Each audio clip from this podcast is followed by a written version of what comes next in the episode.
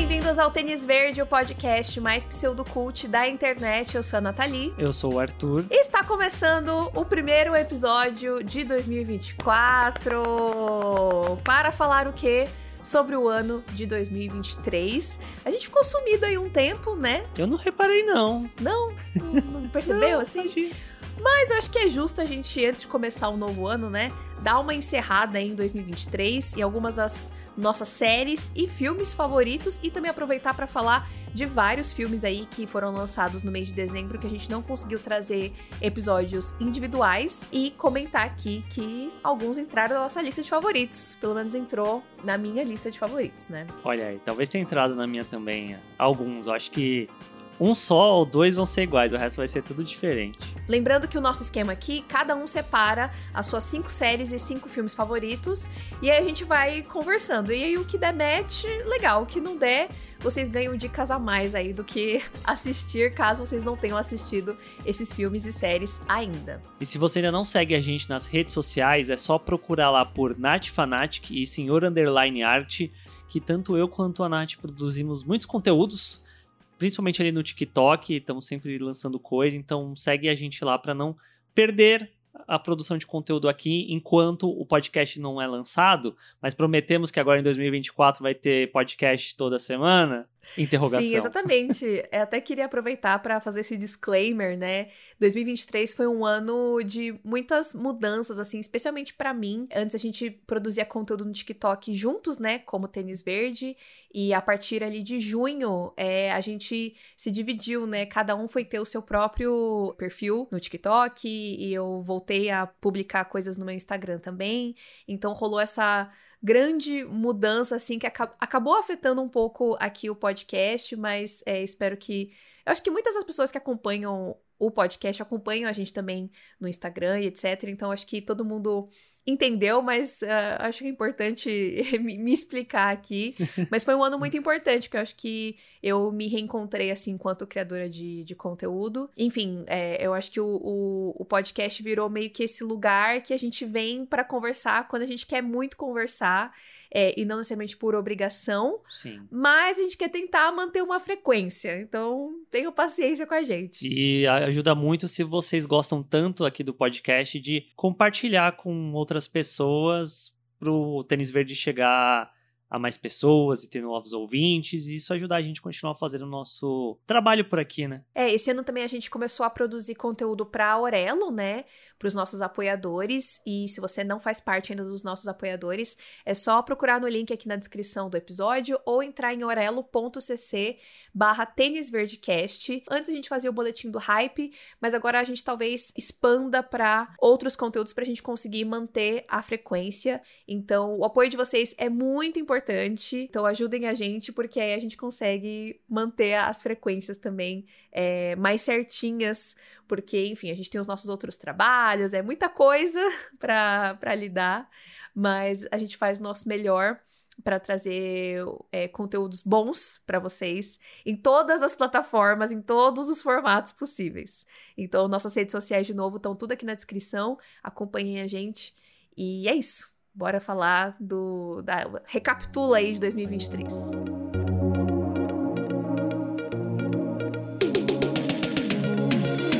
Então vamos começar por séries, né? A minha primeira série, que seria o quinto lugar, que talvez também esteja na sua lista, é Treta, Beef. Está na minha lista, mas ela tá bem mais alta.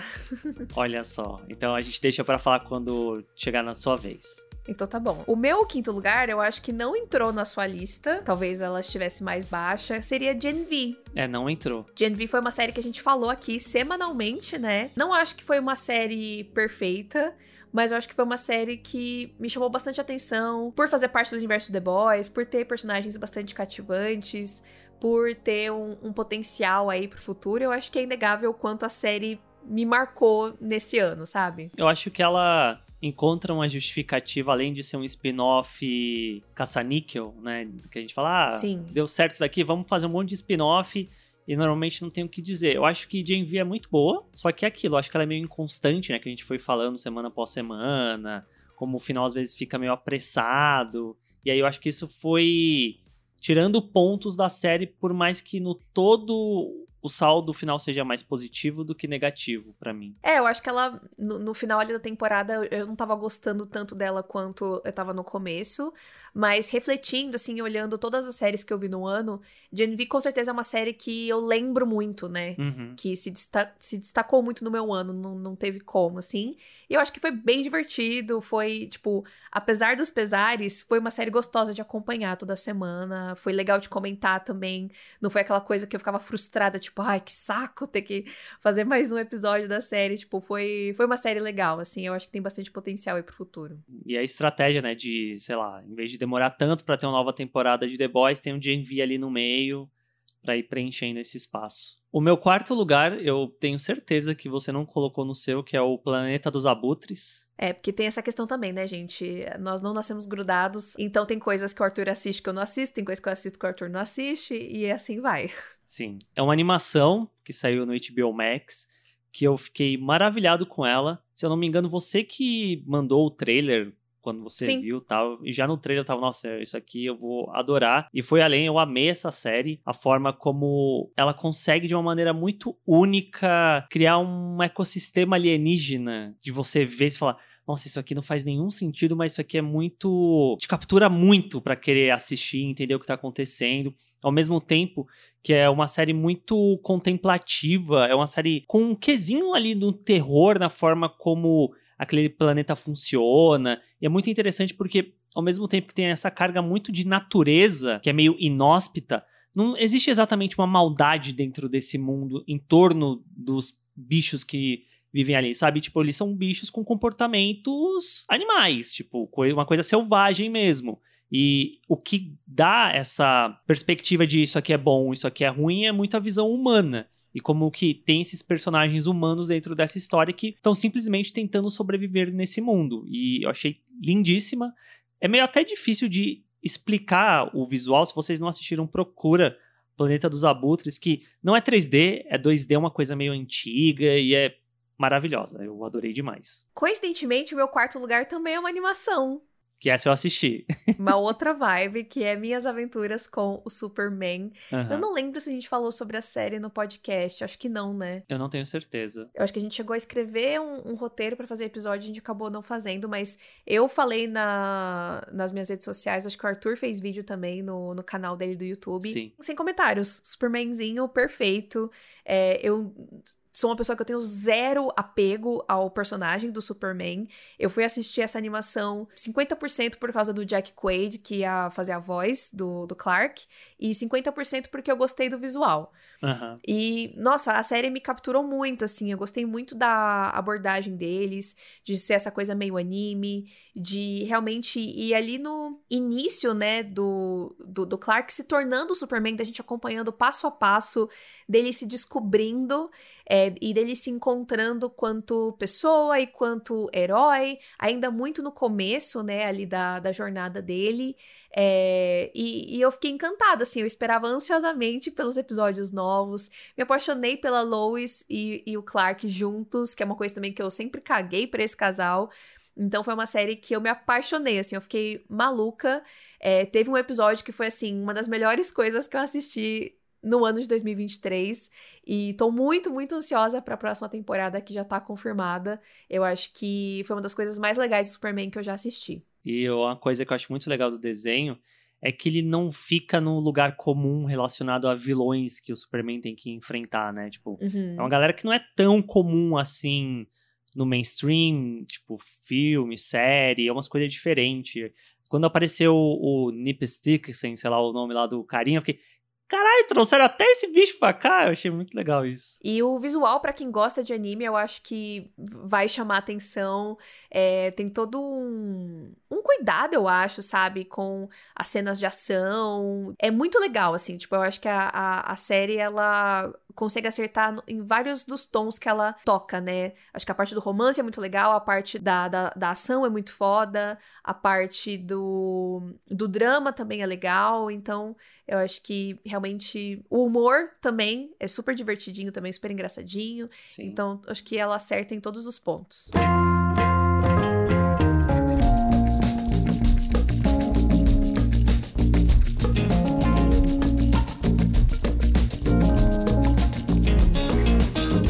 Falando em humor, o meu terceiro lugar é uma série que a Nath tentou ver, eu acho que ela não gostou muito, porque o humor dela não bateu, que é o Jury Duty. Não é nenhuma questão do humor não bateu, é que eu, eu sofro fortemente de vergonha alheia. Justo. Eu assisti o primeiro episódio e eu pen... o episódio tem o quê? 30 minutos, eu acho? É. Eu penei para assistir, eu assisti em duas partes porque eu não, eu não aguentava olhar pra tela de vergonha alheia. Isso é muito engraçado porque eu também tinha, eu acho que dá pra usar no passado, é uma questão muito com isso, putz, eu não consigo ver coisa de vergonha alheia que me dá desconforto físico. Sim. Só que aí eu fui vacinado com The Office e aí daí pra frente eu assisto de boa. E o conceito de Jury Duty é muito bom. É pra ser um- uma espécie de um reality, que é um mockumentary ao mesmo tempo, né? Que, que tem esse júri que vai ali fazer parte de um julgamento tal. E aí, uma única pessoa não sabe que tudo aquilo é armado. E é essa única pessoa que a gente vai acompanhar sendo colocada em situações extremamente improváveis com esse corpo do júri que são vários atores mega estranhos. E tem um famoso, que é o James Marsden, fazendo uma versão dele mesmo extremamente exagerada. Que era a coisa que mais me incomodava assistindo a série. tipo, eu sabia acho que... que- ele tava fingindo, mas eu ficava tipo, meu, mano, isso é tão ridículo. eu. Exatamente. Mas acho que o primeiro episódio é o que tem mais isso forte, porque depois você meio que se acostuma com essa persona do Marsden dentro da série em si. Meio caricatona, né? Exato. E eu acho que é um conceito tão brilhante como eles conseguem fazer sem que o cara descubra, sabe? Que eu comecei a ver por conta desse conceito. Aí eu fiquei por conta tanto do humor quanto dos personagens, que são personagens muito engraçados e muito legais de acompanhar a maioria. E aí eu fiquei muito surpreso que no último episódio eu tava emocionado. Porque não, é- não chega a ser um spoiler, mas chega um ponto que eles vão revelar a farsa. A forma como o cara que não sabia como tudo estava acontecendo reage é muito surpreendente. E eu achei muito legal a série, eu gostei demais. E pra quem não assistiu, ela tá disponível no Prime Video. Ela é de um canal americano que não é tão conhecido assim por conta de séries nem nada, mas foi uma série que acabou explodindo bastante lá fora também. Bom, agora que o Arthur falou de onde é a série, eu percebi que eu não falei nenhuma, mas é, só pra recapitular. Gen V, Prime Video. é, Minhas Aventuras com Superman também, HBO Max. E a próxima série que eu vou falar da minha lista, você também não assistiu, é, e é do Paramount Plus, que é Companheiros de Viagem. É uma série estrelada pelo Jonathan Bailey, de Bridgerton, e pelo Matt Bomer, que eu acho que é mais conhecido por White Collar. Eu Não sei do que, que é, porque acho que as pessoas conhecem ele porque conhecem ele, porque ele parece o Superman. Conheço, conheço de nome. Bom, eu fui assistir essa série, obviamente, por causa do Jonathan Bailey. Só que eu não esperava o quanto essa série ia mexer comigo. Mas basicamente é uma história de romance, né, entre dois homens que se conhecem ali no, no- nos anos 50. Que foi um período muito crítico para a comunidade LGBT de uma forma geral, né? Tinha aquele Red Scare, que era basicamente o governo desesperado atrás de é, comunistas, não sei o quê. Mas junto disso, eles também é, tinham uma vigilância muito forte para qualquer pessoa é, LGBT, né? Sejam homens, mulheres. E é nesse momento que esses dois caras, o Tim e o Hawk, se conhecem. E a gente vai acompanhar essa jornada deles ao longo de várias décadas, né? E os altos e baixos desse relacionamento e das dificuldades. E assim, gente, a série é muito bonita. É, eu acho que tem muitos pontos históricos importantes sobre é, a comunidade LGBT de uma forma geral, né? Pontos importantes pelos quais ela passou, né, ao longo das décadas nos Estados Unidos, é claro, mas assim, eu acho que é uma coisa importante pra gente entender, né, dessas evoluções. E ao mesmo tempo também é um, é um romance. E ao mesmo tempo tem umas cenas de sexo bem entendeu? Milhões, babado. Acho que o Vermelho, Branco e Sangue Azul tinha muito que aprender com, com essa série, porque não necessariamente as cenas são completamente explícitas, mas elas são, sabe, intensas. E foi inegável, assim, pra mim, acho que foi uma série que não teve como, eu fiquei muito mexida, eu chorei muito nos dois últimos episódios, e eu acho que as atuações estão incríveis, Tanto o Jonathan Bailey quanto o Matt Bomer estão maravilhosos. A produção da série também é muito bacana. Como você sente realmente as diferenciações, sabe, entre as décadas, não só né, dos, dos atores, né, dos, dos, figurinos, maquiagem, mas da, do design de produção. Então, acho que foi uma série feita com muito cuidado. O Matt Bomer também é produtor executivo, e eu vi algumas entrevistas é, dele junto com o Jonathan Bailey. Dá pra ver o quanto, sabe, esse projeto era extremamente importante pros dois, sabe, como uhum. atores gays. É, poderem estrelar essa série. Dá pra ver que é uma coisa muito especial para eles. E eu acho que foi um trabalho realmente maravilhoso. É uma série que mistura muitos sentimentos, assim, ao mesmo tempo que eu suspirava, eu ficava de coração partido, e sofria, e também vibrava. Então, com certeza foi uma das melhores séries que eu assisti em 2023 e recomendo muito. São oito episódios no Paramount Plus. E já tá rolando aí umas indicações a prêmios, viu? Aos dois, então é melhor vocês irem dando uma assistida nessa série mesmo. O meu segundo lugar vai de encontro com a política que a Nathalie tem que é não colocar séries repetidas. Tipo, ah, segunda temporada eu não vou colocar. Então, se tiver alguma série que ela indicou esse ano para vocês estar na lista dela, no próximo ano ela não vai aparecer mais porque é só série nova. É, no caso, Companheiros de Viagem é uma minissérie, então não vai aparecer mesmo. Ah, tá. Mas as outras que eu falei, sim, são, são, são primeiras temporadas, né? É, eu não tenho isso. Se a segunda temporada é boa, eu coloco ela do mesmo jeito. Que é o caso de The Bear, que foi a minha melhor série de 2022 e aí em 2023 ela tá em segundo lugar, porque a primeira eu acho que, enfim, quando eu chegar eu comento mais sobre ela, mas eu acho a segunda temporada de The Bear melhor que a primeira, em vários níveis. Eu gosto como uma temporada que tem uma temática muito forte de reconstrução depois do que aconteceu durante a primeira temporada, dos sentimentos do Carmen e tal. Ele tentar fazer com que o restaurante se torne um restaurante dele. E é uma temporada que dá espaço para outros personagens além dele. Então, a gente tem episódios focados em cada um dos personagens, continua tendo esse ritmo extremamente ágil da série. Eu sinto que não tem tanta ansiedade quanto a primeira temporada, acho que a primeira temporada é trabalhada puramente na ansiedade. A segunda temporada tem lampejos muito grandes de ansiedade, tanto que o episódio lá do Thanksgiving, que é um festival de ator famoso aparecendo, é para ser justamente esse incômodo constante em quem tá assistindo, mas o episódio seguinte a esse, que é o Forks, para mim é o meu episódio favorito, é um dos meus episódios favoritos do ano, inclusive, eu gosto demais, que se foca no Cousin Rich. É incrível, é incrível, incrível, incrível, e eu tô muito feliz que já foi renovada para uma terceira temporada, e os próprios criadores falaram que a ideia é eles têm um arco pensado de três temporadas. Então pode ser que a terceira temporada seja a última e feche essa história, que é uma coisa que eu prefiro muito mais do que essas séries que dão muito certo e elas ficam se arrastando infinitamente e cada temporada perde um pouco do brilho e daquela qualidade que tinha na anterior. É, gente, eu não terminei nem a primeira temporada de The Bear até hoje, mas um dia vem aí. Quem não sabe? vem não, e tá tudo bem. não, assisti dois episódios. Tá, tá, tá, indo. Bom, o meu segundo lugar também é uma minissérie, mas essa o Arthur assistiu e a gente já falou no podcast aqui, então nem vou me prolongar muito, porque temos um episódio inteiro sobre ela. Inclusive, tudo que a gente citar aqui, que a gente já tiver falado no podcast, vai estar tá linkado os episódios aqui na descrição, caso vocês não tenham ouvido. E o meu segundo lugar vai para Dead Ringers, que é uma série do Prime Video, uma minissérie estrelada pela Rachel Wise, duplamente estrelada pela Rachel Wise que inclusive foi é, ignorada em várias premiações, o que para mim é um grande absurdo, porque a mulher dá um show um baile, um espetáculo de atuação nessa série, né? Interpretando duas gêmeas muito diferentes e que tem uma relação extremamente complexa. E, enfim, a série não só é muito bem atuada, como também vai tratar de assuntos muito é, importantes sobre o corpo feminino, sobre saúde da mulher, né? Sobre gravidez, e, enfim, sobre como as mulheres são tratadas no sistema de saúde, né? E foi uma série que, no momento que eu sabia que ela ia existir, eu já senti que ela ia me impactar. E assistindo realmente foi uma experiência né? Eu acho que foi uma série que não teve como, assim, passar despercebido para mim. Então, caso vocês não tenham assistido ainda, assistam, tá lá a temporada completinha no Prime Video e depois ouçam o nosso episódio, que tá bem legal também. O meu primeiro lugar é uma série que saiu lá no começo de 2023 e nenhuma outra conseguiu desbancar ela. Não, não estou falando de The Last of Us. Eu acho que essa não entrou em nenhuma das duas listas. Estou falando de Poker Face, a série do Ryan Johnson. Que não tem no Brasil, meninas. Natasha Leone. Não tem no Brasil, meninas.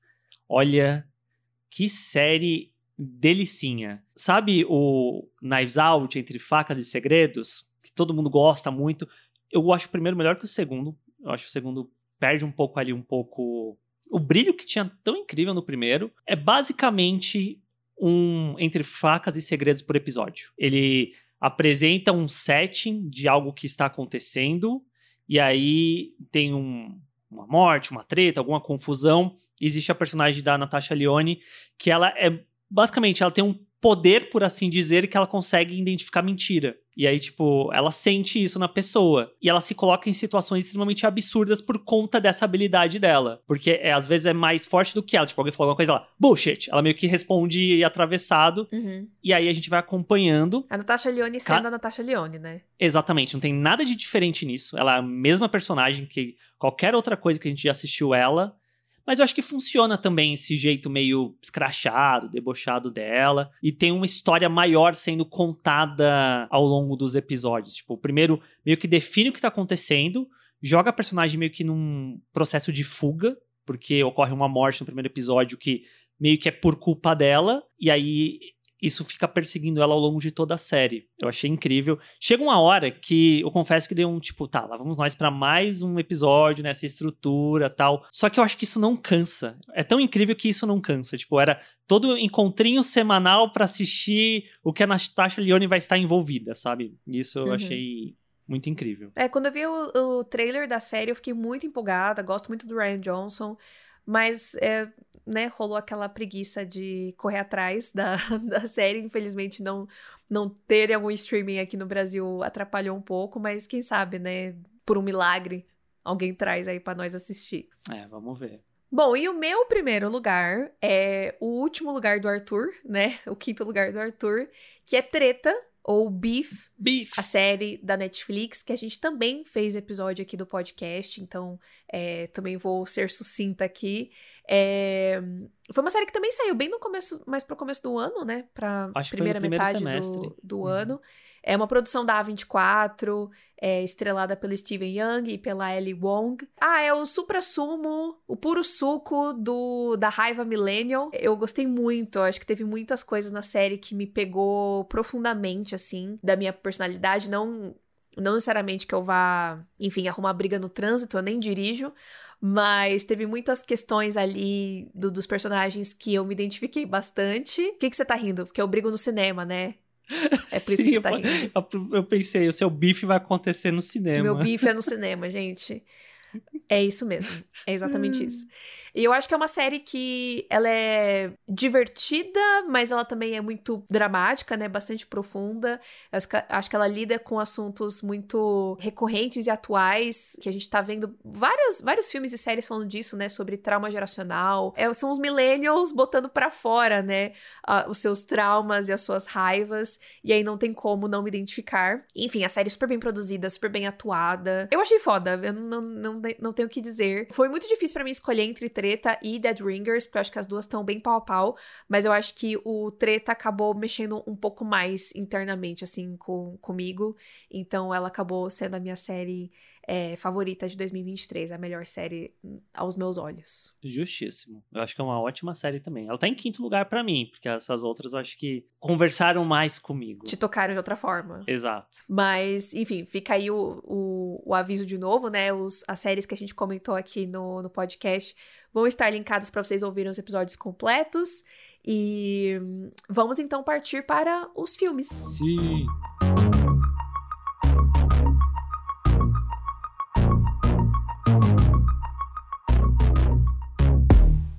Começar a nossa lista, né, de cinco filmes favoritos de 2023, queríamos fazer uma menção honrosa de um filme nacional que foi lançado em dezembro e que a gente gostou muito e que entrou na nossa lista, né, de top 10 filmes do ano, mas não entrou no top 5, mas é super importante a gente é, falar sobre o cinema nacional, então a gente quer fazer uma menção honrosa ao filme O Sequestro do Voo 375.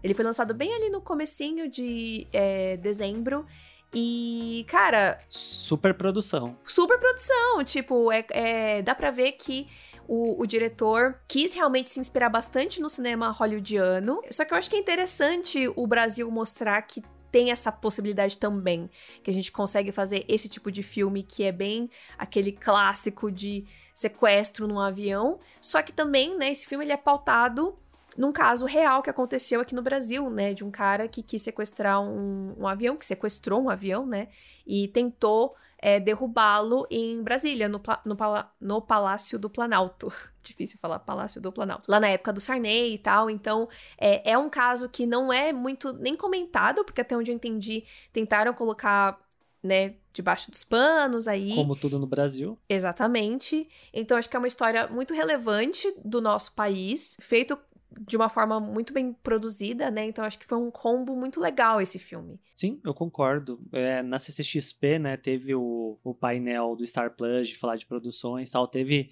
o painel com o diretor e a produtora, se não estou enganado, né, do sequestro. Isso. E eles falando era legal, tal. A gente ainda não tinha visto o filme. E eu tava, ah, tá bom, tá bom, tá bom. Aí quando a gente assistiu, é, realmente é. Não, eu já tava mó empolgadona, só pelo trailer eu já tinha ficado animada. Eu não tava tanto animada assim, não, confesso. E nesse painel eles mostraram também algumas imagens de bastidores e tal. Eu, eu tava super. Era, era mais legal saber deles falando sobre, ah, porque isso aqui inspirou o Osama Bin Laden quando ele foi fazer pesquisas. A gente precisava gravar uma cena que tinha que mover o avião. Aí, putz, é meia hora para mover o avião para onde a gente precisa para fazer enquadramento. Isso estava me interessando muito mais do que exatamente o filme em si, sabe? Uhum. Só que o filme ele é muito bom e talvez tenha sido um pouco por falta de expectativa, porque antes do filme ser lançado, tinha muita propaganda, né? Ah, não, essa superprodução, isso aqui, isso aqui, isso aqui. Aí eu ficava, mas será que é mesmo? Porque o, o pôster, principalmente, que era o que eu mais via, não me vendia tanto o filme, sabe? E aí quando a gente assistiu... É que é foda que eu acho que a superprodução, ela se mostra muito no, nas cenas mesmo de ação, né? De movimento. Aí como que você vai transpor isso pra um pôster, né? Isso é verdade. E aí, mas assistindo o filme realmente é muito bom. É, é um filme que preenche a tela do cinema, sabe? Fiquei muito impressionada. Então fica aqui a nossa menção honrosa. Não sei, acho que o filme... Acho que ele tá ainda em cartaz. Tá mas talvez não fique por tanto tempo assim. Mas fiquem de olho nesse filme quando chegar. Com certeza deve chegar no Star Plus, né? Já que é uma produção da, do Star. Fiquem de olho quando chegar no, no streaming, caso vocês não consigam ver no cinema. Porque realmente é um filme muito legal. Mas em quinto lugar nos meus filmes está uma outra produção nacional. Olha só. Ah, veja bem, olha que bom. Sim, Retratos Fantasmas, do Kleber Mendonça Filho. É um documentário muito bom Tá disponível na Netflix. Ai, eu falhei tanto na missão. Eu, eu vou assistir, gente. Eu juro que eu vou assistir esse mês que eu tô de hum, férias. Será que vai mesmo? Falhei Fica aí muito. o questionamento. Vou, vou, vou. É um documentário muito legal porque ele meio que tem três temáticas centrais que ocorrem ao mesmo tempo, em paralelo, em cada um dos capítulos, que fala muito sobre a relação do Kleber Mendonça Filho, que é o diretor de Bacurau, do Som ao Redor, de Aquários, com o cinema. Então mostra, tipo, ele começando a fazer filmes dentro de casa, ainda jovem, todo o processo de como aquilo foi influenciando a própria visão dele quanto cineasta tal. Fala muito também sobre a mudança que ocorre em Recife, né, de, não sei se dá para usar essa palavra exatamente, mas dessa gentrificação, né, de tipo casas deixando de existir para dar lugar para arranha-céus, para prédios, o centro da cidade que era algo muito vivo e tinha salas de cinema, sala de cinema um cinema inclusive que o Claire Mendonça Filho trabalhava e ficava lá e como que isso foi sendo abandonado e o centro que era um lugar muito vivo vira um lugar extremamente largado. E como é interessante ver isso também pela perspectiva política mesmo, né, de não é algo única e exclusivamente de São Paulo, por exemplo, que tem essa questão do centro ser um lugar ah, que é abandonado, que não é bem tratado tal, e ver que isso acontece em outros lugares do país também. Mas principalmente uma coisa que conversou muito comigo esse documentário é essa questão de memórias, né? De dessa questão dos retratos fantasmas, na minha perspectiva, de isso tudo que fica registrado, que fica capturado, seja pelo lado do cinema mesmo, seja por, pelo lado dessas memórias que ficaram para trás, seja da cidade, seja de família, seja de lugares mesmo, tudo isso é muito intrínseco um ao outro dentro do documentário. Eu achei incrível. Como eu disse, está disponível na Netflix. Sim, já coloquei. Enquanto você estava falando, eu coloquei na minha lista só para não esquecer. E tem uma hora e meia, né? Ele é curtinho. Ele é. Vi muita gente falando bem, muita, muita gente. Quase, né? Foi pro, pro Oscar, mas infelizmente não veio aí, mas. É que, se eu não me engano, tem toda essa questão também que é difícil um documentário ficar indicado entre melhores filmes internacionais. Sim. Bom, o meu quinto lugar não tem nada a ver com documentário, é, é bem mais galhofa. Que é o filme Acampamento de Teatro, que chegou aqui no Brasil pelo Star Plus. Que é bem. Assim, se você gosta de Glee, eu acho que você vai amar esse filme, porque basicamente é um, é um documentário falso, né, um mockumentary, mostrando ali um período, né, de um acampamento de verão de teatro, né. Então é bem aquele estereótipo da, da das crianças, bem aquela vibe Rachel de, de Glee, né, que são muito. que se acham, uhum. não sei o quê, e tudo é teatro, tudo é musical, só pensam nisso. E aí tem algumas, algum, alguns personagens bem curiosos ali, né? Tem a dupla de amigos que são é, instrutores lá nesse acampamento, né, que são melhores amigos há muito tempo e eles, né, tinham um sonho de serem artistas, mas acabaram, né, se tornando professores e tal. E é bem surtadinho, assim, o filme, mas eu achei excelente, assim, eu acho que tudo que ele se propõe funciona, funciona para mim. Eu sou muito difícil de realmente gargalhar vendo filme. E esse foi um filme que eu ri muito em vários momentos. Eu gosto muito de musical, né? Então tem várias coisinhas assim, easter eggzinhos que eu, que eu fui pegando. Mas eu genu genuinamente me diverti muito. E eu achei um filme muito diferente, uhum. né? Tipo, ele não tem nada demais, mas eu acho que ele vai por um caminho que não é tão óbvio assim. Então me diverti muito e eu acho que foi um dos melhores, assim, que eu assisti no ano. Ah, esse tá na minha lista, eu cheguei a dar play, só que eu não, eu não passei, acho que, de um minuto. Não por conta do filme, não, mas era tipo. Não viu nada, né? Não, às vezes eu dou play e eu fico, ah, não, não quero assistir. Aí eu saio, sabe? Aí eu vou procurar outra coisa. Mas é um Entendi. que eu tô curioso para tentar assistir. Meu quarto lugar provavelmente tá na lista da Natalie mais em cima, então talvez eu não fale nada dele agora, que é Saltburn. É, tá mais pra cima pra mim. Então a gente segura. Bom, o meu quarto lugar, eu acho que tá mais pra cima na sua lista. ah. Que é Barbie. Barbie não tá na minha lista. ele tá no top 10, ele não tá no top 5. Bom, gente, Barbie né? A gente, já, a gente fez um episódio imenso Sim. do podcast só sobre Barbie, então fica aí a recomendação para vocês ouvirem. É, eu jurava que esse ia ser o meu filme favorito do ano e que esse filme ia virar toda a minha personalidade. E a expectativa é uma bosta, né? Porque a gente cria expectativas. E eu acho que esse filme é um acontecimento. Eu acho que ele é o grande filme do ano, né? Sim. Acho que 2023 vai ser lembrado como o, filme, o ano de, de, de Barbie. Mas, é, quanto filme, ele tem coisas extremamente positivas para mim. Eu acho que ele tem. Nossa, incrível. A Greta, para mim, é uma das maiores que temos. Mas é, eu acho que, dado outros filmes que eu assisti, as coisas que me incomodaram em Barbie me incomodam mais do que as coisas que me incomodaram nos outros filmes. Então, Entendi. Então, basicamente, foi esse o meu critério para colocar Barbie em quarto lugar e não em segundo ou em terceiro. Acho que é um filme importante de existir, mas acho que ele ainda tem que. Ainda tem, temos muito caminho a percorrer, né? Quanto aos temas que o filme aborda, né? Quanto a feminismo. Sim. E eu acho que ele dá uma escorregadinha ali no final que, que eu, eu não engulo, assim, eu não engulo, não me engulo. E, e, talvez o mais interessante de Barbie, nem pra gente se alongar tanto aqui, porque a gente já conversou no podcast, não lembro nem se a gente falou isso no podcast, mas foi o quanto esse filme gerou conversas e discussões, sabe? Tipo, a Sim. gente, por, sei lá, mais de uma semana se saísse para fazer qualquer coisa, era Barbie do começo ao fim. Sim. Conversando. O meu aniversário foi só, só, foi só Barbie. Então. a gente no bar sentado debatendo sobre Barbie o aniversário inteiro, basicamente. Exato. Então é um acontecimento no final das contas, né? E eu não sei, eu sinto que talvez desde. É um exemplo extremamente ruim para colocar aqui. Desde Batman vs Superman, eu acho que não gerava tanta comoção no público, sabe? De, das Meu pessoas Deus. com afinco de querer discutir sobre o que o filme colocava e, as, e muito caindo nesse lugar de isso aqui é bom ou não é, sabe? E como isso ia subindo para outras conversas, né? É que o Barbie tem um caráter muito mais real do que Batman vs Superman. Batman Superman era tipo. Com certeza. Filminho de herói, piu-piu-piu. Barbie tem questões reais quanto sociedade que permeiam todas as discussões. É, ele é um filme muito complexo, né? Porque é um filme feito né, aprovado, né, por uma marca de, de, boneco capitalista, só que ao mesmo tempo o filme está questionando eh, esse sistema, né, de, de consumismo. Uhum. Só que a gente tá lá consumindo e a gente tá comprando mais camiseta e mais boneco e mais. Então, tipo, eu acho que não tem resposta certa no final das contas no que envolve esse filme, né? Eu acho que ele levanta muitas coisas, não necessariamente arremata várias outras, e é isso, e a vida segue, entendeu? Tipo, o que vale é a discussão no final das contas, porque realmente, no final das contas, é só um filme. Sim. né? Ele não tem obrigação de resolver nada, mas eu acho que muitas pessoas gostariam que ele fosse, né, o filme, a bandeira. É a cura do machismo. Exatamente.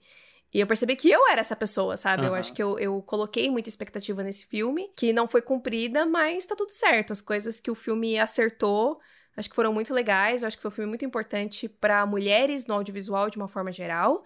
Mas aquela coisa, é, as mulheres brancas, né, tiveram grandes ganhos, né? A Margot Robbie, a Greta Gerwig e como eu falei, temos ainda muito a percorrer para que a gente realmente, né, evolua aí quanto sociedade. Sim. Mas, de qualquer forma, filmão, maravilhoso. Assisti três vezes no cinema, então assim, é sobre, quarto lugar. Tá ótimo.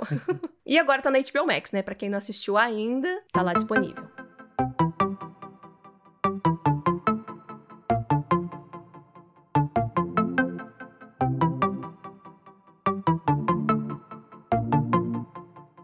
Meu terceiro lugar deve estar na lista da Nathalie, talvez, não sei. É um que a gente assistiu agora no finalzinho do ano, que é meio que um outro documentário, colocaria assim, a filme by Beyoncé. Ah, Renaissance. Renaissance. Você não colocou? Coloquei. Tá em terceiro? Não. então a gente segura também. Oh, meu Deus Qual do céu. que é o seu terceiro? Qual que é o outro que tem que segurar aí, que é. você falou? O Saltburn. Bom, então vamos lá. Meu terceiro lugar, acho que talvez não tenha. Não sei se entrou no. Agora fiquei na dúvida se entrou no seu top 5 ou não. É Priscila, da Sofia Coppola. Não entrou. Não entrou. Então vamos lá. É, também é mais um filme que veio aí no, né, nos 45 do segundo tempo, no finalzinho de dezembro. Na verdade, estreou no finalzinho de dezembro em sessões de pré-estreia, né? O filme tá chegando oficialmente nos cinemas brasileiros agora essa semana, né? Dia 4 de janeiro.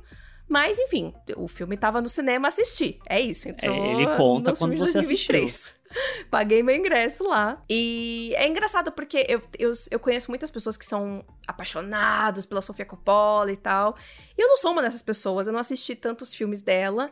Inclusive, é, é Maria Antonieta é um que eu preciso desesperadamente assistir, porque eu tenho 99% de certeza que eu vou amar esse filme. Eu acho que eu só vi um filme da, da Coppola que é o Encontros e Desencontros. Eu também nunca assisti esse, só assisti The Bling Ring. É, esse eu nunca vi. eu assisti provavelmente o pior filme dela. É o único que eu vi. Agora Priscila, né, que até onde eu vi as pessoas falando, é o melhor filme dela até então. Uhum. E é um filme que eu tava muito ansiosa para assistir, porque eu, desde que assisti Euforia, eu, eu passei a admirar muito o trabalho do Jacob Elordi.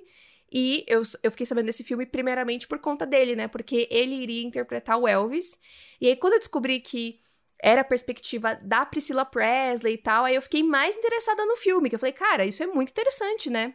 Me lembrou Sim. muito é, o Jack, o próprio Spencer, né? Tipo, pegar personalidades femininas que acabaram sendo muito marcadas pelos seus pares românticos, né, pelos seus maridos e dar a plataforma ali para perspectiva delas, né? Sim. E ainda mais depois que a gente teve o filme do Elvis, uhum, era muito exato.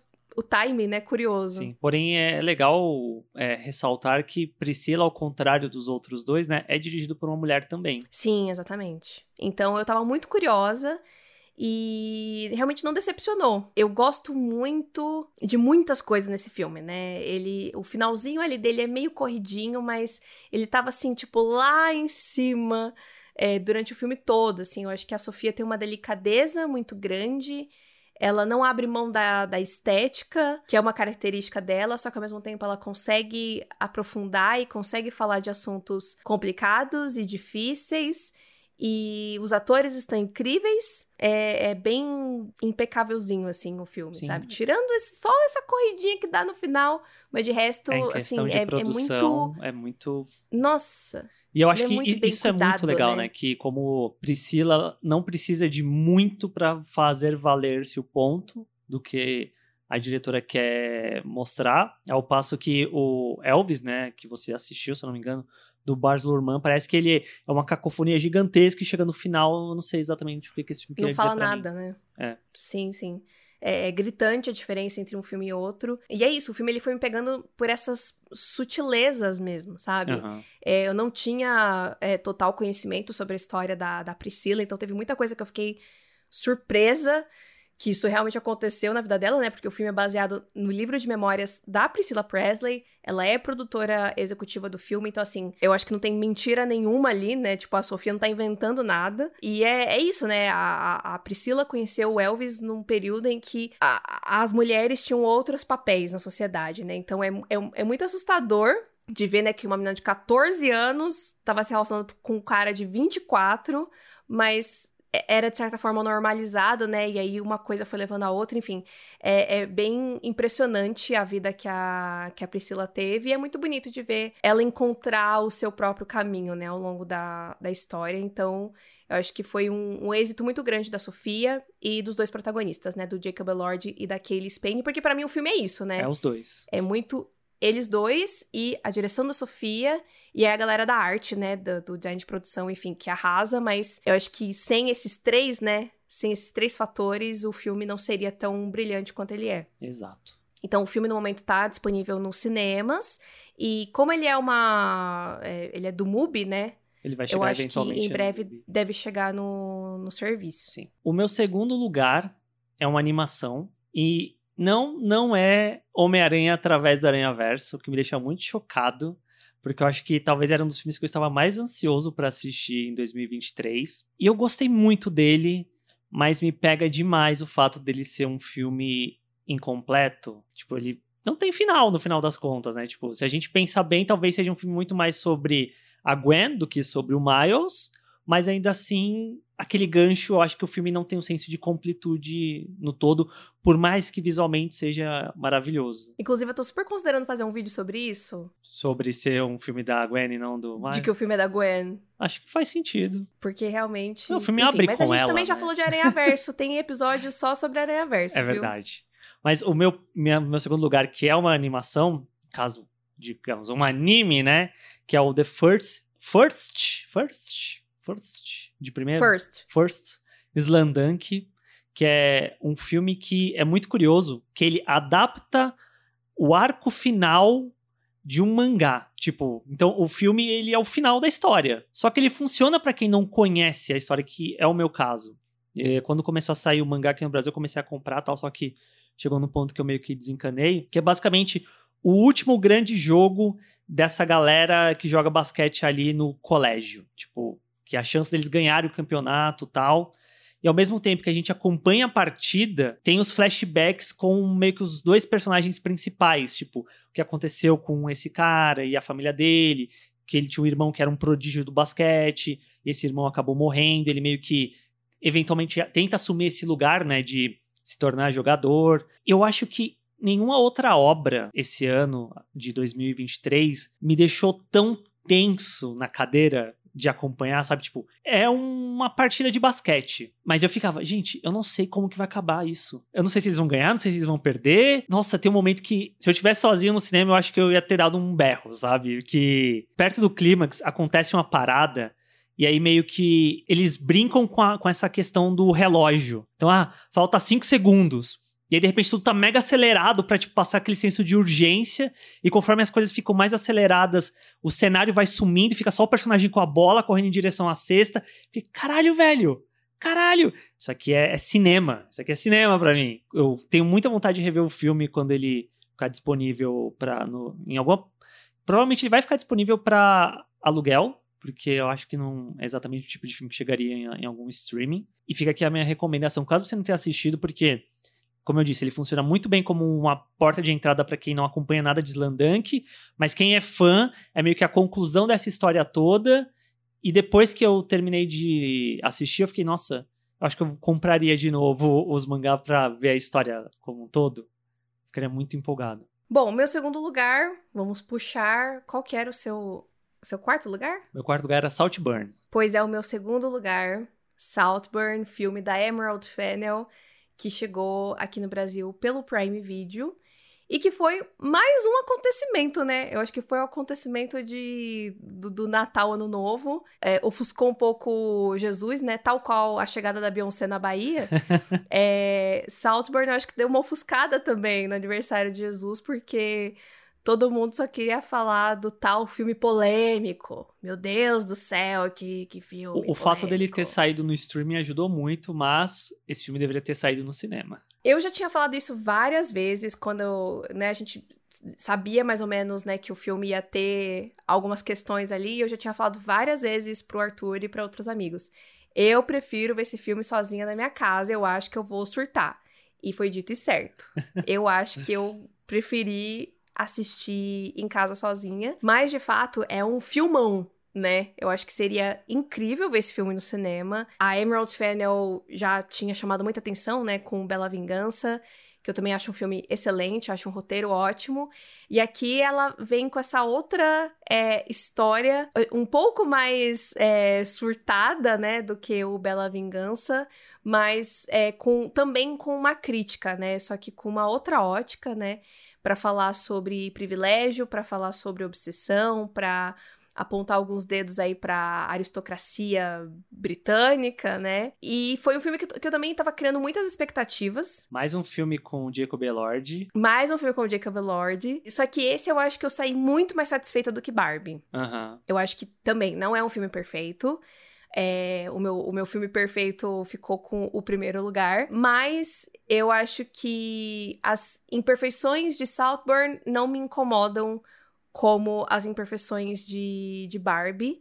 E, enfim, eu acho que Saltburn e Priscila, para mim, ficam bem pau a pau. Sim. Porque eu acho que os dois filmes são muito. tem uma personalidade muito forte das suas diretoras.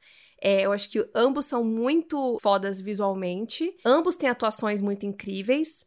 É, só que eu acho que o Saltburn, ele se destaca mais, assim, Sim, é um filme que um fica todo. impregnado na sua memória. É, eu acho que é por todos os sentidos, tipo, pela fotografia, pela direção de arte, pela esquisitice dos personagens. Tudo é muito excêntrico. E eu acho que isso ajuda muito a você ficar com situações, com falas, com atuações de uma forma geral do que exatamente. Porque Priscila, tipo, ela funciona muito bem, mas é naquele na falta de uma definição melhor, é naquele blazer da Sofia Coppola. É, é intimista, né? Fechadinho. Sim. Ele é contido.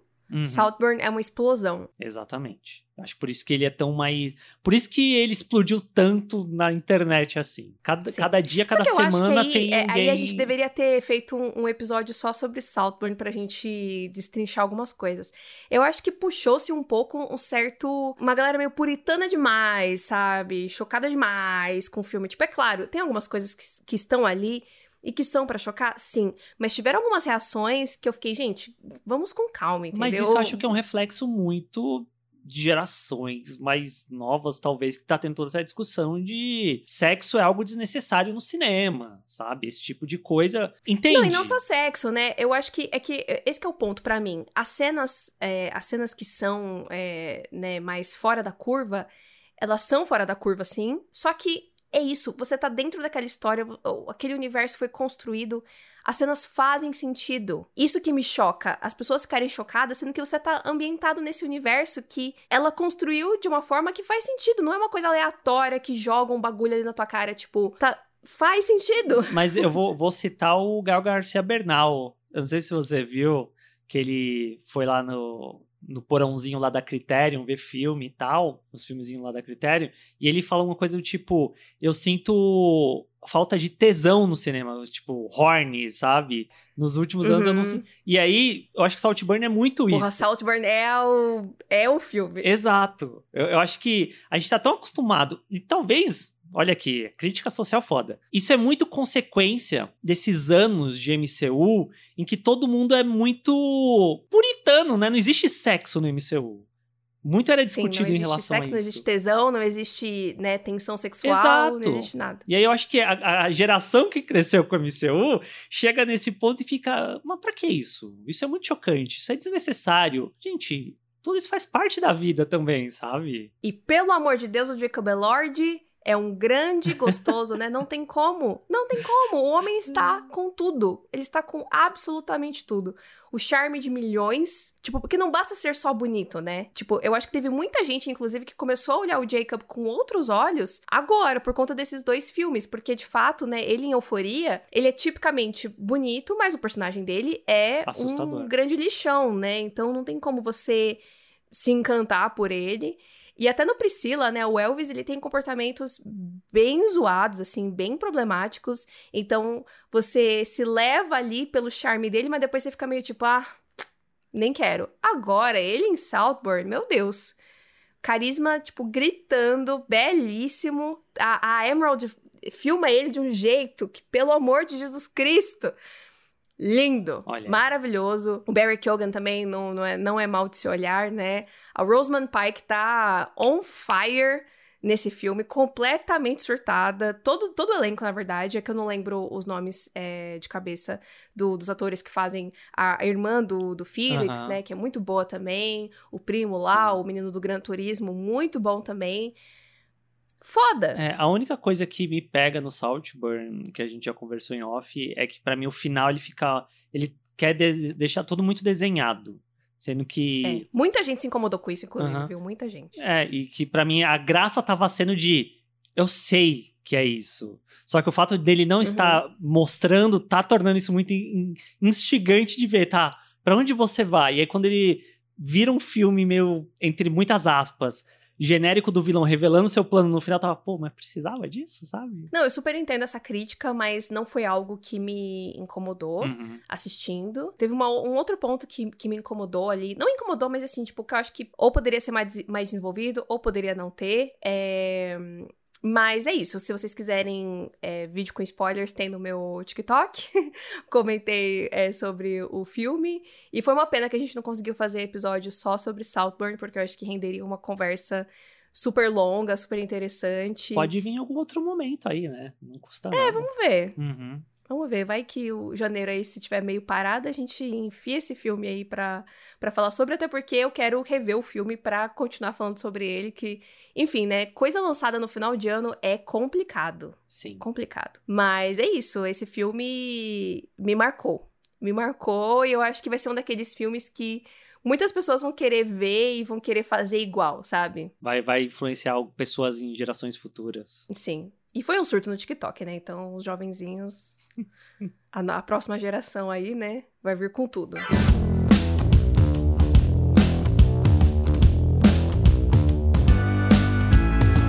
E o meu primeiro lugar, que também é um filme que tava totalmente fora do meu radar, e eu vi muitas pessoas falando bem e tal, eu falei, não, preciso assistir esse filme, que também foi lançado no final do ano, saiu em dezembro, que é o Godzilla Minus One. Eu tenho uma questão com Godzilla, que é a seguinte, eu nunca vi o original, depois de ter visto esse eu fiquei com muita vontade de ver o original, mas esse Monsterverso que a Warner criou, né, com os filmes americanos, são muito ruins. Eu nunca entendi o apelo que o Godzilla tinha com esses filmes, né? Porque saiu o primeiro Godzilla, aí saiu o segundo, aí saiu o Kong, aí saiu Godzilla vs Kong, aí vai ter Godzilla vs Godzilla e Kong 2, e aí tem o Monarca. Eu ficava, gente, mas qual que é a graça desse filme? Tipo, é um monte de bicho brigando. Eu Tenho nenhum sentimento por isso. E os humanos desses filmes são porre. Eu tô cagando se eles vão morrer ou não. Ao passo que o, o Minus One, ele se passa ali pós o término da Segunda Guerra Mundial, que a gente acompanha um piloto kamikaze que ele fica com medo de morrer. E aí ele inventa uma desculpa, ele finge que o avião dele tava com problema, e aí ele tá parado numa ilha tal, e de repente surge o Kong e devasta a ilha. Tipo, ele tinha a chance de matar a criatura ali no momento específico, ele não faz nada, até porque é uma questão que o filme vai trabalhar muito sobre trauma, de guerra, devastação tal. E aí corta para um tempo depois dele voltando para um Japão totalmente devastado e ele tentando recomeçar a vida dele com esse sentimento de culpa que ele vai carregando. É muito interessante que o filme ele tem duas horas e quatro, ele não é um filme longo, mas ele desprende muito tempo para desenvolver o personagem, para mostrar a situação do Japão pós Segunda Guerra, essa tentativa de reconstrução,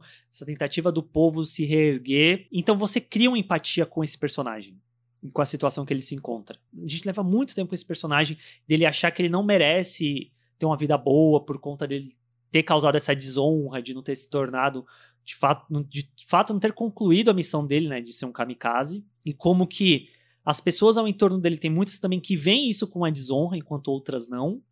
E eventualmente o Godzilla ressurge e causando uma destruição gigantesca. E é muito interessante como o, o, é um filme sobre o povo japonês no final das contas, porque o governo não vai fazer nada, eles meio que tiveram que perder todo o poderio bélico que eles tinham, e aí é o povo se unindo para tentar combater essa ameaça, para tentar parar o Godzilla, que é um ser imparável. E as cenas que tem o Godzilla são incríveis. Por mais que não tenha o orçamento dos filmes americanos de fazer aquelas batalhas grandiloquentes e gigantescas e tal. Tem muita coisa, inclusive, desse Minus One, que eu vi o Del Toro compartilhando, que é muito legal, que usa de maquete, que usa de, tipo, coisa mais real mesmo para construir as sequências. Nossa, que eu achei brilhante, sabe? Era um filme que eu não esperava nada, eu fui ver, eu fiquei, caramba, gente, esse filme ele é bom em tantas camadas diferentes. E ele saiu comigo depois que eu assisti, ele continua comigo até hoje. É um filme que eu tenho, tô com uma vontade muito grande de algum momento fazer um vídeo sobre, porque eu acho que ele merece muito. E um filme só consegue botar todos os outros que saíram anos antes feitos por norte-americanos no chinelo, sabe? Hablou. e se eu não me engano, só, só para encerrar, mas até eu assisti o outro, que é o que você vai falar provavelmente agora em primeiro lugar, era meu único filme cinco estrelas do ano. Bom, então o meu primeiro lugar, né, já que foi, foi o que sobrou, né, que você comentou, que eu falei que tava mais alto para mim, é o documentário de Renaissance um filme por Beyoncé. Foi muito engraçado porque, assim, eu assisti o filme, eu achei ele impecável, eu dei cinco estrelas, eu não tinha nada para falar sobre o filme. Só que na hora de pensar nos meus favoritos do ano, eu, eu, ele não tava no primeiro lugar, né? Eu tava tava mais focada ali no Saltburn, no Priscilla, no Barbie. Mas aí depois refletindo, realmente olhando para trás, falei, gente, mas os outros filmes têm sempre alguma coisa que eu mudaria. Esse filme eu não mudaria nada. Olha então aí. eu acho que talvez ele seja o meu filme favorito do ano, né? Uhum. É, a Beyoncé é uma artista que eu admiro muito. Acompanho ela é, basicamente desde o Destiny's Child, né? Eu já ouvi o Destiny's Child na época que elas existiam, né? Então acompanhei toda a carreira da, solo da Beyoncé, né?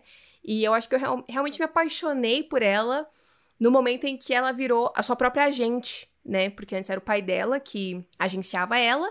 E aí, no momento em que ela lançou aquele álbum visual, né? O auto-intitulado, o Beyoncé, que foi aquele. Foi um acontecimento, né? Que do nada a mulher falou: ai, gente, então, lancei um álbum e tem clipe para todas as músicas. E aí todo mundo ficou: o quê? O que, que essa mulher fez? Acho que foi nesse momento que a minha relação com a Beyoncé mudou, assim, que eu fiquei, caralho isso aqui é Artista. muito foda. E o Renaissance, que é o último álbum dela, foi um álbum que foi, foi me ganhando com o tempo, assim. Como ele é uma vibe muito diferente, né? Mas com uma pegada mais pra dance music, né? É, não foi um álbum que me pegou de primeira, mas na medida que eu fui revisitando ele, eu, eu fui me apaixonando. E a turnê, né? A turnê Renaissance também, vendo os vídeos na internet, eu ficava, meu Deus, isso aqui parece tipo o show mais legal da face da Terra e infelizmente não veio para o Brasil. O que veio para o Brasil foi o filme, Sim. né? Que é a forma da Beyoncé poder levar a turnê para outros países, né? Que ela não levou. Só que com o adendo de que não é só o show, né? Você não vai só lá para ver a performance, mas você vai ver os bastidores também. Ele é um documentário sobre o álbum, sobre a turnê. Sobre a Beyoncé. Sobre ela como pessoa, sobre ela como artista, sobre ela como esposa, sobre ela como mãe, sobre ela como mulher. Foda! Sim. Foda. É, eu, isso acho que eleva tanto o documentário, né? Porque se fosse só o show, por mais incrível que fosse, era só um show. Eu tenho questões, porque, por exemplo, desculpa, gente, eu vou ter que trazer a Taylor Swift aqui para comparação, pois assisti o show da, da Taylor no cinema e eu cheguei a, a escrever isso na minha pequena review no Letterboxd, que ele é. O, o show da Taylor ele é muito bem produzido, né? Então o filme, obviamente, é muito bem produzido, mas eu acho que o filme ele não é cinematográfico. O filme é. O show é, é uma show. ele show. não é um filme. Exatamente. O da Beyoncé, não. Mesmo as partes que eram só o show, só ela cantando as músicas, ainda havia uma preocupação em filmar de uma forma diferente, de fazer uma edição interessante, de ter movimentos de câmera. Então, mesmo nesse aspecto, eu acho que o show de Renaissance é muito mais cinema, né? Muito mais interessante visualmente do que o da Taylor. Mas realmente eu acho que como filme, né? Como narra quanto narrativa, aí realmente a parte documental faz toda a diferença no Renaissance. A forma como a, parte documental se encaixa dentro do show, né?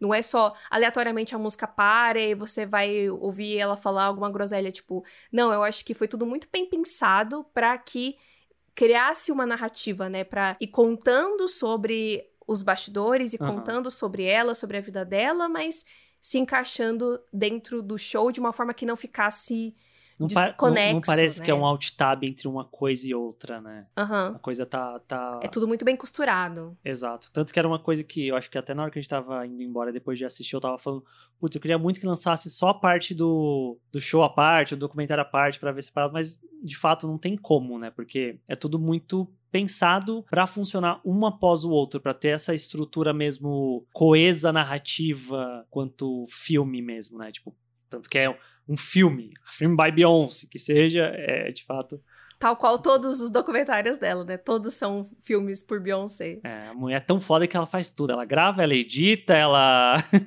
não, ela não grava. eu tô brincando. Mas eu, mas eu acho que dá para ver, até por essa coesão, né, entre todos os documentários que a Beyoncé lançou até hoje, é realmente. O, o ponto em comum é isso, né? É o envolvimento dela. É o olhar dela, é a mão dela. E não de uma forma que. Eu, e o que eu acho mais interessante do Renaissance é que eu acho que é a primeira vez que eu vi a Beyoncé se se permitindo também não ser perfeita. E assim, é claro, a turnê é perfeita, ela é perfeita, tudo é incrível, tudo é muito foda, mas ela se permite, por exemplo, colocar dentro do documentário um momento que dá um problema no, no show. Uhum. Que a luz acaba, que o microfone não funciona. É uma coisa que eu não esperaria da Beyoncé até então, Sim. sabe? Porque ela era, não, tudo tem que ser perfeito, tudo tem que ser o melhor. E eu achei muito legal o quanto ela tava realmente. Ela, ela diz, né? Que ela tá num momento diferente da vida dela e eu acho que a gente sente isso vendo esse documentário. Ela realmente se permitindo mais, elevando a sua arte, mas também se permitindo ser humana. E eu acho que esse filme mostra muito isso. Tem uns, uns momentos de humor, assim, sabe? Que mostra dos bastidores, Sim. que mostra da filha dela, que mostra dela também. Que eu acho que não era uma coisa que a gente estava acostumado a ver da Beyoncé. Eu concordo. E eu acho que até é, é engraçado, agora que eu fiz essa ligação, que quando ela começou a fazer esses álbuns visuais, lançar esses bagulhos assim, todo mundo sempre esperava o próximo, o próximo, o próximo. E rolou meio que um, um letdown, uma decepção assim por parte do público dela quando ela lançou o Renaissance e não teve nada. E eu consigo entender agora por quê, porque eu sinto que ela tomou gosto por fazer esse documental, essa coisa mais documental, esses filmes. E aí ela, eu acho que é muito mais ela pegando tudo isso que ela foi fazendo ao longo dos anos e falar, beleza, agora vou focar todas as energias para fazer um documentário sobre o álbum, o show, a era que for, sabe? Acho que passa a fazer muito mais sentido. E, e mais do que isso, eu passei por um TikTok ontem, eu acho. Tem um moço, eu não vou lembrar o nome dele, mas tem um, um criador de conteúdo no TikTok que ele é extremamente fã da Beyoncé. E ele, eu acho que ele é jornalista, alguma coisa assim, porque ele fala super bem, sabe? Ele, uhum. Os vídeos dele são muito bem roteirizados, sabe? Ele não ele só ele não liga a câmera e fala um monte de groselha. Tipo, ele claramente escreve um roteiro pra, fazer o vídeo. E ele tava comentando sobre a diferença, né, da, da Beyoncé no começo da carreira e ela agora. Antes a Beyoncé, ela, no, no início ali, ela, ela tava tentando se encaixar, né? Ela tava, tipo, fazendo o que todo mundo fazia porque ela precisava, né, mostrar que ela tinha o que precisava para ser uma grande artista pop. E hoje ela não segue tendências, ela cria as tendências. Então, a partir do momento que ela começou a lançar álbuns visuais e todo mundo foi seguindo, e todo mundo resolveu fazer álbum visual, para ela não faz mais sentido ela ser mais um, vai lançar mais um álbum visual, não. Então todo mundo ficou esperando e ficou decepcionado, mas é isso. É isso que se espera de uma rainha. É que ela vá na frente e uhum. a gente vai atrás. Então é, é, faz muito sentido ela não lançar. Só que ela gravou uma caralhada de coisa. Sim. Essas imagens existem. Algumas delas estão no show, né? Aparecem no telão do show. É, e algumas delas também estão no filme. Porque o, o filme não tem o show completo, tá, gente? É, alguma, várias músicas foram cortadas, e acho que alguns momentos desses interlúdios do show, né? Que tem as imagens no telão, também foram cortadas do filme. Isso foi muito legal também, porque o filme não mostra só, tipo, ah, a câmera gravando o telão do show, mas a imagem que tá no telão eles botam na tela do cinema mesmo. Então, uhum. rola meio que esse, essa mistura, né, na edição. E até um ponto de você tá vendo parte do show mas ele funciona muito também como esse gostinho de, beleza, você quer ver o show todo? Então, ou você espera ela vir pro Brasil ela não vem mais meninas, ou você dá o seu jeito de assistir o show, sabe? Então é isso, eu acho que a Beyoncé ela é uma artista que mudou a indústria e ela quer continuar mudando a indústria, né? Então ela. Tanto que, tipo, eu acho que o Renaissance foi um álbum muito importante também, porque a Beyoncé já tinha falado isso há muitos anos atrás, né? Que as pessoas não fazem mais álbuns, né? As pessoas querem lançar um single para irritar, para lançar o próximo, irritar e lançar o próximo. E ela não, né? Ela é uma artista que claramente gosta de fazer a, o produto completo, né? Fazer um álbum completo. E ela não só fez um puta álbum completo, como ela fez um álbum que todas as músicas se conectam. Então você não consegue pular, porque a música já vai encaixando uma na outra, e quando você vê, você tá ouvindo outra música, e quando você vê, você ouviu o álbum inteiro. Uhum. Então eu acho que é muito legal que ela tá sempre tentando dar uma mexida nas coisas, né? E eu acho que essa turnê foi um, um, ponto disso também. Eu acho que a impressão que eu vi das pessoas sobre essa turnê é muito diferente do que eu vejo as pessoas falando de um show, né?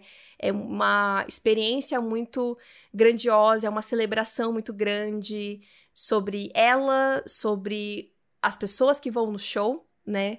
É uma celebração à comunidade LGBTQIA+, é uma celebração à comunidade negra, e a gente vê isso também no filme, né? Ela mostra muito das pessoas dentro do show, e isso é muito legal, assim, eu acho que tudo se amarra muito bem.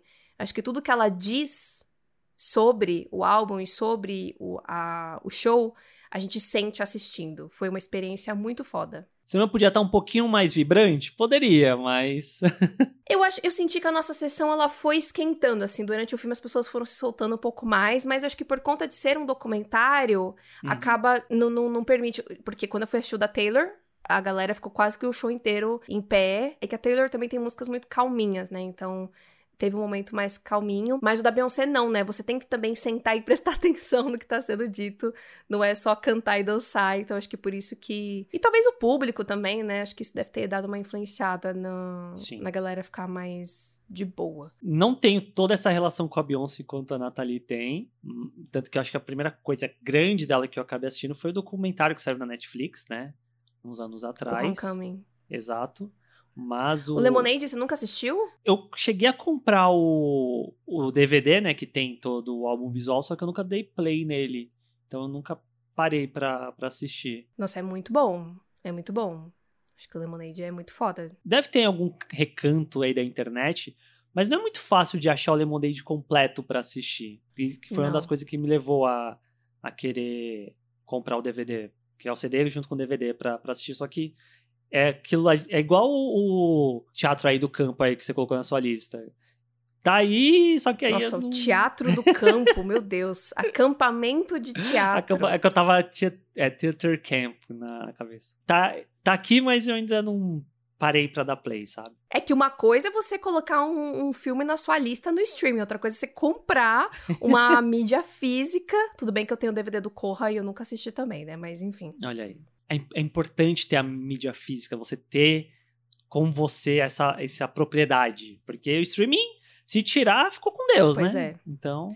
Inclusive, vou aproveitar, eu não ia fazer essa menção honrosa, mas vou jogar aqui uma menção honrosa a uma série de 2023, Grease Rise of the Pink Ladies. Foi uma série muito foda e foi cancelada e foi retirada do streaming. Muito triste. Isso é difícil. Que não dá nem para indicar para as pessoas, porque não vai encontrar para. Quer dizer, ia ser retirada dos Estados Unidos. Não sei se aqui no Brasil tiraram também. Mas é, é, terrível isso, né? Hoje em dia, você não tem garantia nenhuma, né, de que as coisas vão continuar lá. Isso é uma discussão para um outro podcast. Eu não tenho tanta bagagem cultural e política para falar sobre isso.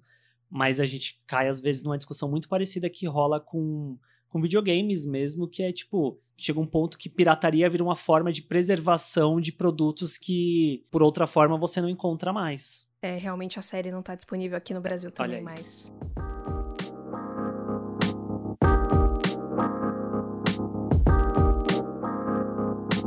Mas é isso, gente. Com, com esse recado aí, é, com essa militância aí pelas mídias físicas, nós terminamos esse episódio com os nossos favoritos de 2023. Lembrando, gente, que são os nossos, né, do, do, que a gente assistiu. Teve muita coisa boa que saiu em 2023 que eu não assisti, ou que o Arthur não assistiu, e por isso não entrou na lista. Ou não entrou porque a gente não achou tudo isso mesmo. Mas, enfim, é, é, é sobre isso. Espero que vocês tenham gostado. Compartilhem com a gente aqui na caixinha que a gente vai deixar no Spotify qual que foi a sua série ou o seu filme ou os dois favoritos de 2023. É, continuem acompanhando a gente nas redes sociais para acompanhar todo o universo, multiverso Tênis Verde, os nossos conteúdos no Instagram, no TikTok, o Arthur no YouTube também. Tá tudo linkado aqui na descrição. E é isso, começou 2024. Qual Agora... será o primeiro episódio de 2024 oficialmente, né? Qual filme, qual série a gente vai falar? Aí a gente volta pra 2023. Vai falar de Saltburn, tô até vendo. Vamos ver. É isso, gente. Até o próximo episódio. Tchau! Até... Tênis verde, tênis verde, tênis verde.